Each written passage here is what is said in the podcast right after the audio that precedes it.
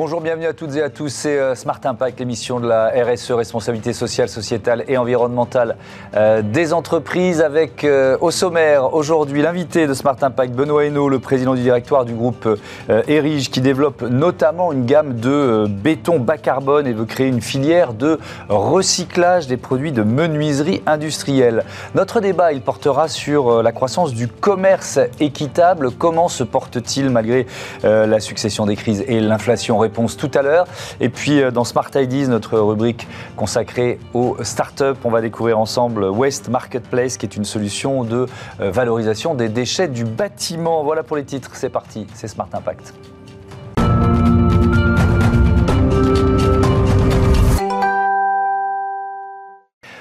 Bonjour Benoît Hainaut, bienvenue. Vous êtes euh, donc le président du directoire du groupe euh, Erige, près de 2500 euh, collaborateurs en équivalent temps plein et un chiffre d'affaires 2021 de 712 millions d'euros. Groupe vendéen, trois sociétés pour trois métiers différents, c'est ça? Exactement.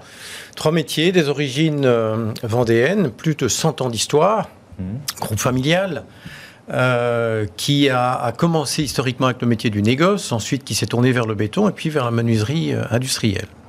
Trois métiers qui sont tous dans l'univers du, bâtiment, de la construction, de la rénovation, du neuf, donc avec beaucoup de, défis passionnants et, et d'hommes et de femmes qui sont, euh, qui sont là, et notamment dans des périodes comme celle qu'on vit depuis quelques mois de, de grandes turbulences. Grandes turbulences parce que euh, des tensions sur les cours des, matériaux, des matières premières, c'est ça vos, difficultés principales aujourd'hui? Oui, il y a en effet des, des transformations à la fois structurelles, mmh. la numérisation, la digitalisation, l'évolution de nos métiers en général, et puis il y a des évolutions plus conjoncturelles des crises de, euh, pandémiques avec, euh, avec euh, la Covid qui était particulièrement violente, avec des, effets très rapides, l'augmentation des matières premières, mmh. la guerre en Ukraine. Donc beaucoup de sujets qui secouent l'organisation et, qui l'entraînent, je dirais, dans, dans, dans un besoin d'agilité et dans une série d'initiatives qui nous permettent à la fois de réagir assez vite, mais aussi de préparer de façon un peu plus structurée un futur avec des initiatives pour chacune des activités. On, va en détailler quelques-unes, mais tout ça dans un contexte de transformation euh, euh, écologique et environnementale qui est, vraiment parce qu'il y, a, ce, voilà, il y a cette urgence que tout le monde euh, connaît. Qu'est-ce que ça veut dire pour vous les mots bâtiment durable? Bâtiment durable, il s'agit avant tout d'imaginer des bâtiments ou, ou, des constructions ou des logements qui vont avoir moins d'impact sur l'environnement, qui vont être conçus avec des matériaux moins carbonés, avec des façons de faire moins carbonées, en réduisant l'impact du transport. Et en trouvant également des, architectures ou des, façons de faire, des façons de construire qui seront euh, plus efficaces. C'est aussi, et ça c'est très important, des bâtiments qui vont garder la chaleur à l'intérieur en hiver, qui vont éviter que cette chaleur ne rentre en été. Donc des bâtiments finalement qui seront plus efficaces au niveau énergétique. Et, notamment un, béton euh, bas carbone que vous avez développé avec euh, l'école centrale de Nantes.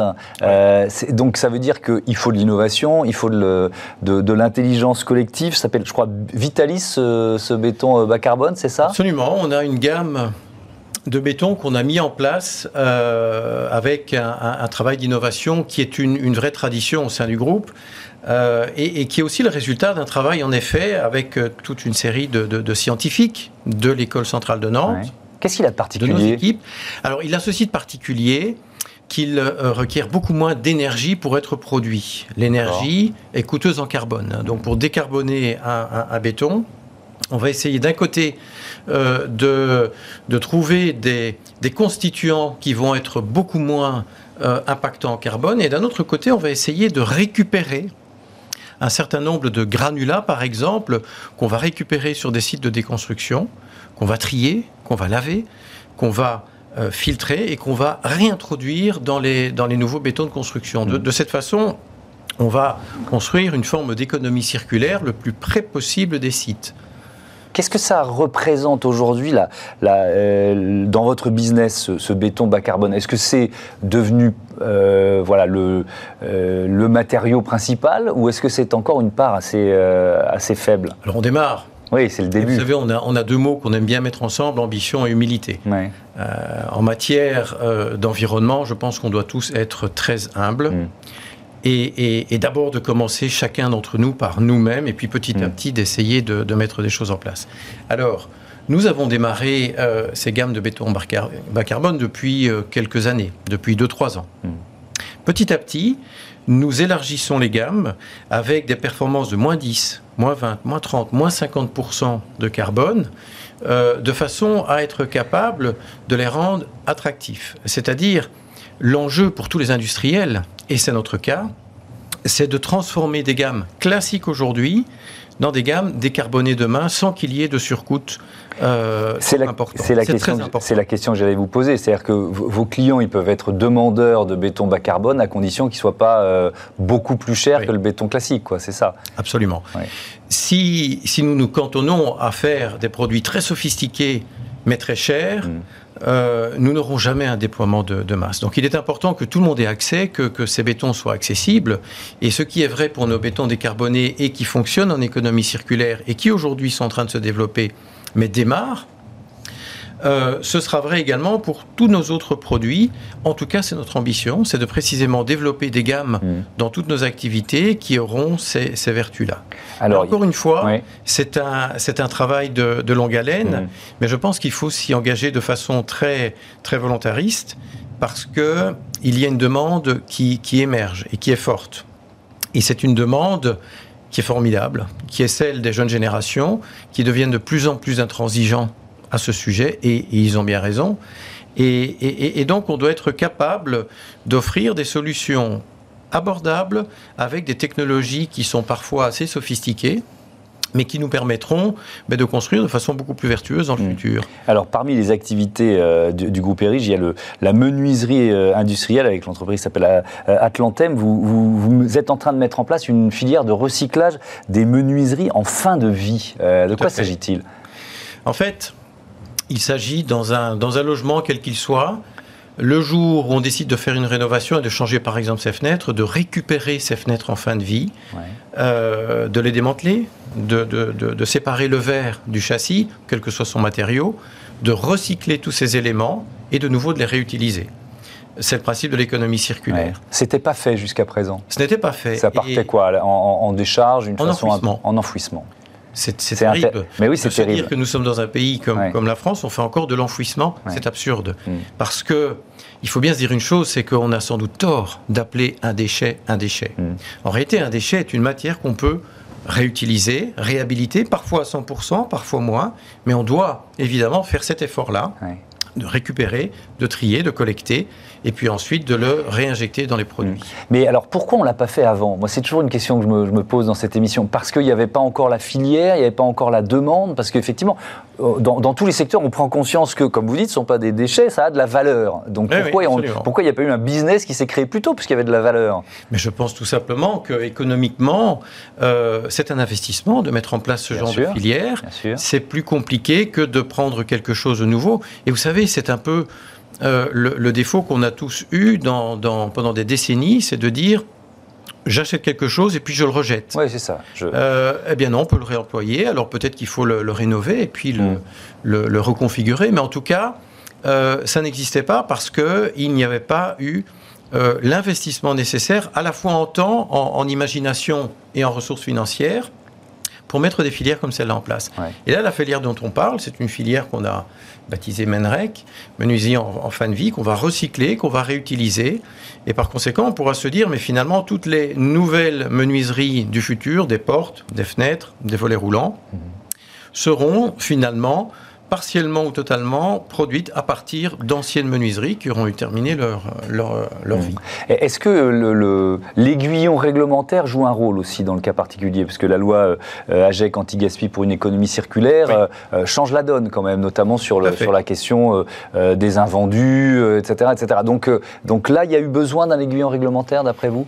Alors, je pense qu'il y a toujours un, un, besoin de un moment où, les choses se mettent en place. Mm. On, peut agir parce qu'on a envie de le faire et parce qu'on a une volonté de le faire. c'est partiellement ce qu'on est en train de, mettre en place. Il peut y avoir également des obligations et des contraintes réglementaires. En l'occurrence, la loi AGEC, qui n'est pas encore euh, mise en place parce que les décrets ne sont pas tous passés. Il y, a eu, un décalage dans, les, décrets. Absolument. ça arrive souvent, mais là particulièrement. Mais il va y avoir par exemple une REP du bâtiment. La, REP, euh, pour, pour, donner une explication très simple, c'est un, dispositif qui s'applique déjà à plusieurs métiers, plusieurs types de produits.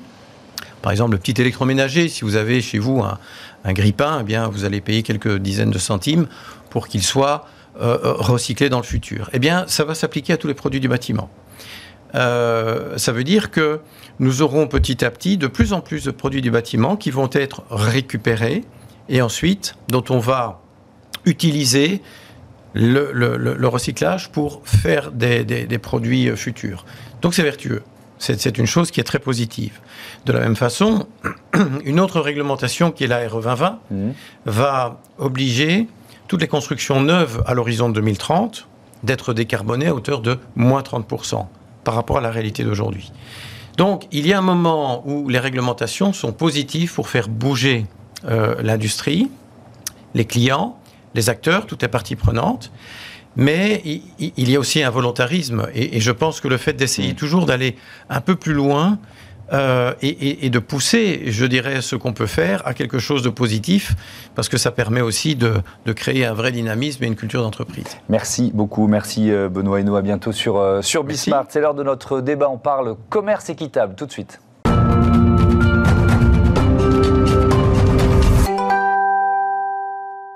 Je vous présente tout de suite euh, les invités du euh, débat de ce Smart Impact. Julie Stoll, bonjour. Euh, vous êtes la déléguée générale de Commerce Équitable France. À vos côtés, Claire Touré, bonjour. déléguée générale du label Bio Partenaire. Un peu de présentation pour commencer, même si on vous a déjà reçu. Commerce Équitable France est une association. C'est quoi votre, votre mission en quelque sorte? Alors notre statut, c'est effectivement associatif. C'est un statut associatif et mmh. nous sommes le collectif français des acteurs de commerce équitable. Donc on rassemble à la fois des entreprises qui euh, mettre sur le marché des produits issus du commerce équitable. On rassemble les différents labels, euh, la riche biodiversité des labels de commerce équitable en France, quelques distributeurs très engagés et puis des ONG, des associations euh, d'éducation des citoyens et des consommateurs. Et vous êtes notamment à l'origine de cet observatoire du commerce équitable. Ça sert à quoi ça? Alors ben, ça sert à, donner une photographie de l'état du marché du commerce équitable. Et donc effectivement, chaque année au moment de la quinzaine du commerce équitable, c'est-à-dire en ce moment, au mois de mai, on publie les données économiques du secteur, les chiffres de vente, euh, qui sont euh, donc pour l'année précédente, 2021, en, croissance euh, assez significative. Oui, on va, on va y, on 11% de croissance. Et oui, on va y venir en détail parce que c'est vraiment intéressant d'analyser ce, ce chiffre. Le label biopartenaire, Claire Touré, de quoi s'agit-il? Alors, le label biopartenaire, c'est un label qui a été créé par des entreprises très engagées en agriculture biologique, donc par une association qui gère ce label. L'association a été créée en 2002 et ces entreprises entreprises, hein, finalement, travaillaient avec des producteurs, des organisations de producteurs dans des pays tropicaux et les ont accompagnés à passer en agriculture biologique. Et pour ce faire, elles ont utilisé tous les leviers du commerce équitable. Mmh. Et elles ont voulu prendre une parole commune pour euh, lier le commerce équitable à l'agriculture biologique. Donc euh, nos adhérents, donc parmi les fondateurs, il y avait Kaoka par exemple, mmh. une euh, une entreprise pionnière dans les filières bioéquitables de cacao. Euh, également Equibio, les épices Cook et bien d'autres ont rejoint l'association, puisqu'aujourd'hui, c'est 73 euh, adhérents euh, impliqués dans des biopartenariats, donc avec des produits labellisés biopartenaires. Donc c'est 1000 références, un peu plus de 1000 références, qui sont distribuées exclusivement en réseau spécialisé bio. D'accord. Et donc ça veut dire que ce label biopartenaire, on, le retrouve euh, sur des produits de consommation au final? Exactement. C'est ça. On le retrouve sur les produits de consommation. Je, vous pose la question parce que vous l'avez évoqué, on, s'y paume un peu, on s'y perd un peu, pardon, dans, dans, ces, dans ces labels. Est-ce qu'il ne faudrait pas un peu simplifier quand même? Alors peut-être qu'on pourrait, mais peut-être qu'on pourrait pas. C'est la biodiversité, hein. euh, c'est la spécificité, c'est que c'est complexe. Mais je vous rassure, hein, mes enfants, ils reconnaissent 147 Pokémon. Donc je pense que les consommateurs peuvent gérer 7 ouais. 8 labels de commerce équitable. On peut faire une émission spéciale sur les labels de commerce équitable. Bon, je reviens à ces chiffres de l'Observatoire. Effectivement, euh, le, commerce équitable dépasse pour la première fois la barre des 2 milliards d'euros de ventes aux consommateurs en, 2021. Et pourtant, euh, les crises, parce que voilà, il y a une succession de euh, de, crise, même si évidemment sur les chiffres 2021, la, guerre en Ukraine n'avait pas commencé, mais quand même, les crises n'ont pas freiné cet engouement. Comment vous l'expliquez? Alors, euh, sur 2021, un facteur explicatif important, euh, c'est l'engagement des marques. C'est-à-dire qu'il y a eu quand même de plus en plus de marques qui ont proposé de plus en plus de produits avec un label de commerce équitable. Euh, en réponse aux demandes du marché, mais aussi surtout en réponse à des problématiques sociétales qui sont réelles. Et, ces entreprises se rendent compte que le commerce équitable, c'est un, outil qui qui est utile et qui est efficace pour répondre à un certain nombre de, défis. Hmm. Donc notre hypothèse, hein, c'est que bah, les consommateurs sont quand même de plus en plus euh, euh, conscients et solidaires des producteurs qui sont à l'origine des, des, produits qu'ils consomment. Et donc ça fait quand même écho à des valeurs qui sont profondes, qui vont au-delà d'un effet de mode et qui permet de maintenir une demande de, produits équitables, mais aussi un, mouvement d'entreprises engagées de hmm. plus en plus puissant. Oui, et on rappelle, ça concerne évidemment des producteurs qui peuvent être un peu partout sur la planète, mais aussi des producteurs français. On y avait consacré plusieurs émissions, donc euh, il faut vraiment euh, avoir ça en tête. Aujourd'hui, hein. c'est euh, un tiers de produits français et deux tiers de produits issus des filières tropicales des pays. Du Sud. Est-ce que l'inflation de ces dernières semaines, les tensions très fortes sur le pouvoir d'achat, ça freine ce mouvement ou pas? Qu'est-ce que vous avez comme, comme indicateurs récents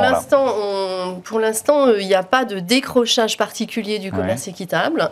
et surtout, il y a un lien très fort entre le commerce équitable et l'agriculture biologique. Et l'agriculture biologique est plutôt moins inflationniste que l'agriculture conventionnelle, parce qu'en gros, il n'y a pas d'engrais azoté de synthèse dans l'agriculture biologique, donc il n'y a mmh. pas de gaz russe dans l'agriculture biologique. Mmh. Euh, et euh, pour tout ce qui est produit issu de l'élevage, euh, il y a une autonomie de l'alimentation animale sur les fermes.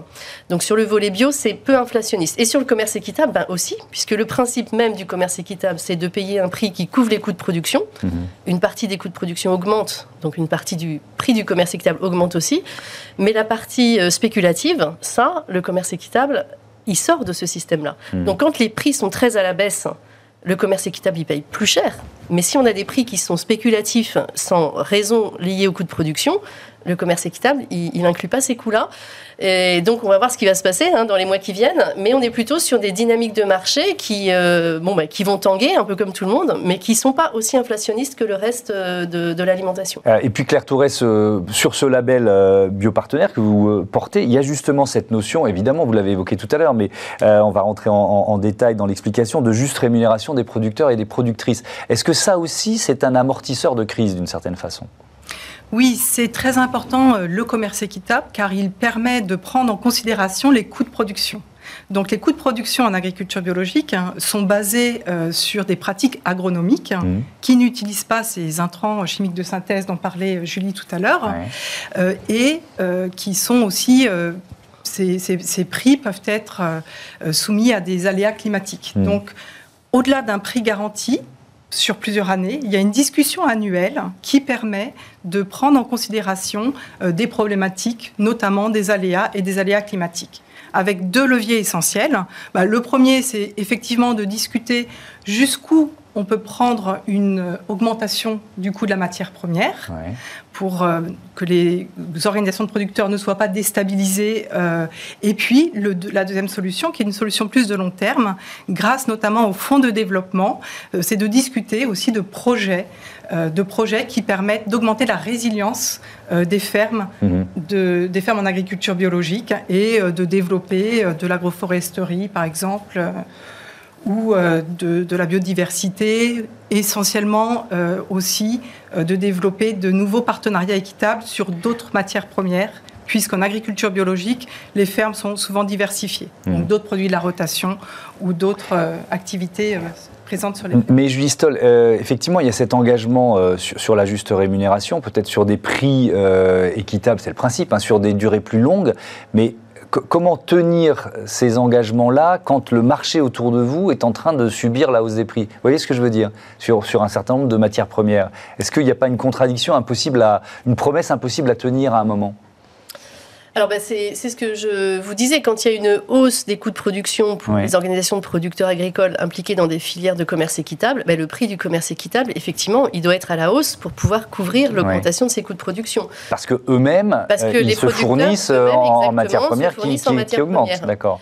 Euh, mais euh, dans une filière, il y a la matière première, il, y a, il, y a les, intrants que vont utiliser les organisations de producteurs. Donc ça, il va y avoir une augmentation des coûts de production le prix du commerce équitable doit le prendre en compte. Par contre, là, on, vient de battre tous les records sur euh, le prix du blé, par exemple, le record mondial de prix du blé, qui est en partie issu de la spéculation. Euh, il y a plus d'un tiers euh, des, transactions sur le blé qui sont euh, une activité des entreprises d'assurance, des fonds de pension, qui sont pas du tout issus d'activités d'acteurs de l'agroalimentaire. Donc ça, c'est le volet spéculatif qui est après la production. Et donc ça, en fait, c'est des, des, éléments qu'on ne trouve pas du tout dans les filières de commerce équitable. Dans les filières de commerce équitable, on est sur de l'économie réelle. Mhm. Donc oui, quand il y a une augmentation du prix de l'essence utilisée dans les tracteurs pour les producteurs, évidemment, le commerce équitable doit couvrir ces coûts-là. Et évidemment, ça va se retrouver en partie dans le prix de l'alimentation. Hmm. Mais par contre, euh, sur votre pain brioché, il n'y aura pas euh, le prix euh, du blé au cours mondial qu'on retrouve aujourd'hui, parce que ce n'est pas le principe du commerce équitable. Oui, on a bien compris. dans, dans les résultats de cet observatoire du, commerce équitable, Julie Stoll, il y, a, le nombre d'entreprises qui, qui s'engagent et de références produits qui, qui augmente. Vous pouvez nous, nous le détailler, ça? C'est quoi C'est plus de 35%, euh, je crois, de, de, ouais, de références dernière, En 2021, euh, on a eu une augmentation du nombre de références de plus 36%. Donc euh, c'est vrai que c'est un, un, record là, dans ces dernières années. Euh, et à la fois des entreprises qui étaient déjà impliquées dans le commerce équitable et qui développent leur nombre de références ou qui basculent des produits qu'ils avaient déjà et décident de rentrer dans une relation équitable avec leurs fournisseurs habituels. Ils transforment leurs pratiques aussi pour sécuriser. C'est un amortisseur de crise pour les producteurs, mais aussi ça donne de la visibilité notamment pour les PME.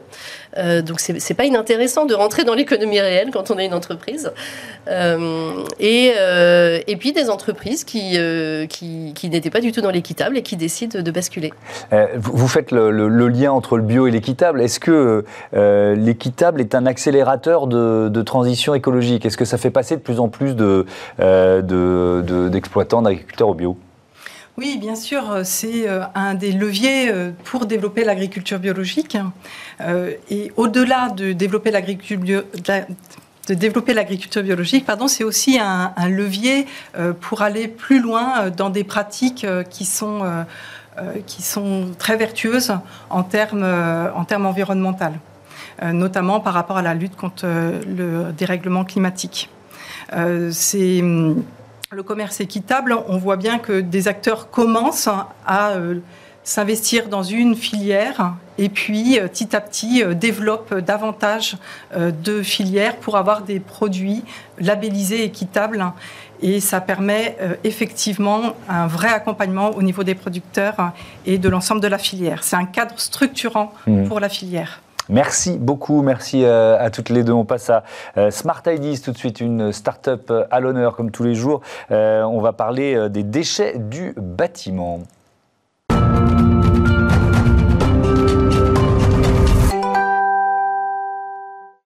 Bonjour Jérôme de Tomasi, bienvenue. Vous êtes le président de Waste Marketplace. Vous l'avez créé quand? Avec quelle idée? Racontez-moi.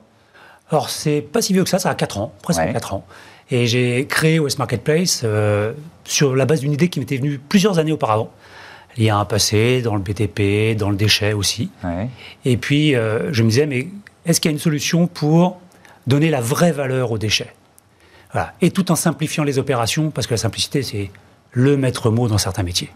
Donc donner la vraie valeur aux déchets, pas seulement les déchets du bâtiment. On est bien d'accord. Aujourd'hui, euh, West Marketplace, c'est euh, quoi? Qu'est-ce qu'on trouve entre, guillemets dans la gamme quoi? On, peut, on peut employer ce terme-là. Ben, vous êtes un industriel, un acteur mmh. du BTP. Mmh. En tout cas, vous avez affaire à une collecte privée pour vos déchets. On peut s'en occuper. D'accord. Toutes sortes de déchets.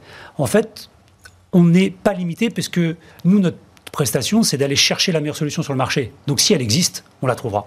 Oui, c'est-à-dire la, nouveauté, l'originalité, c'est de trouver la bonne filière pour le, pour le, bon déchet, c'est ça en quelque sorte? C'est-à-dire de ne pas se dire euh, je fais appel à une entreprise générale qui va tout prendre et puis qui ensuite va se débrouiller, c'est vraiment aller chercher les filières. Et c'est ça, c'est faire de l'épicerie sur un métier qui était, pour les gens qui n'en viennent pas, pas considéré comme un métier de spécialiste. Et pourtant, on vient du bâtiment un petit peu, mmh.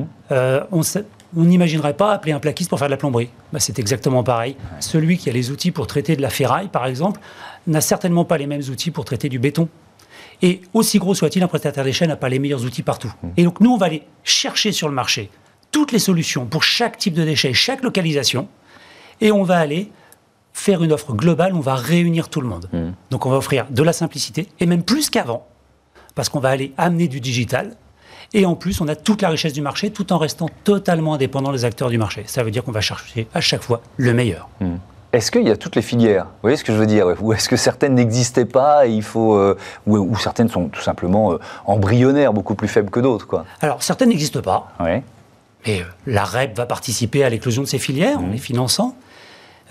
et certaines sont embryonnaires. Certaines sont très locales.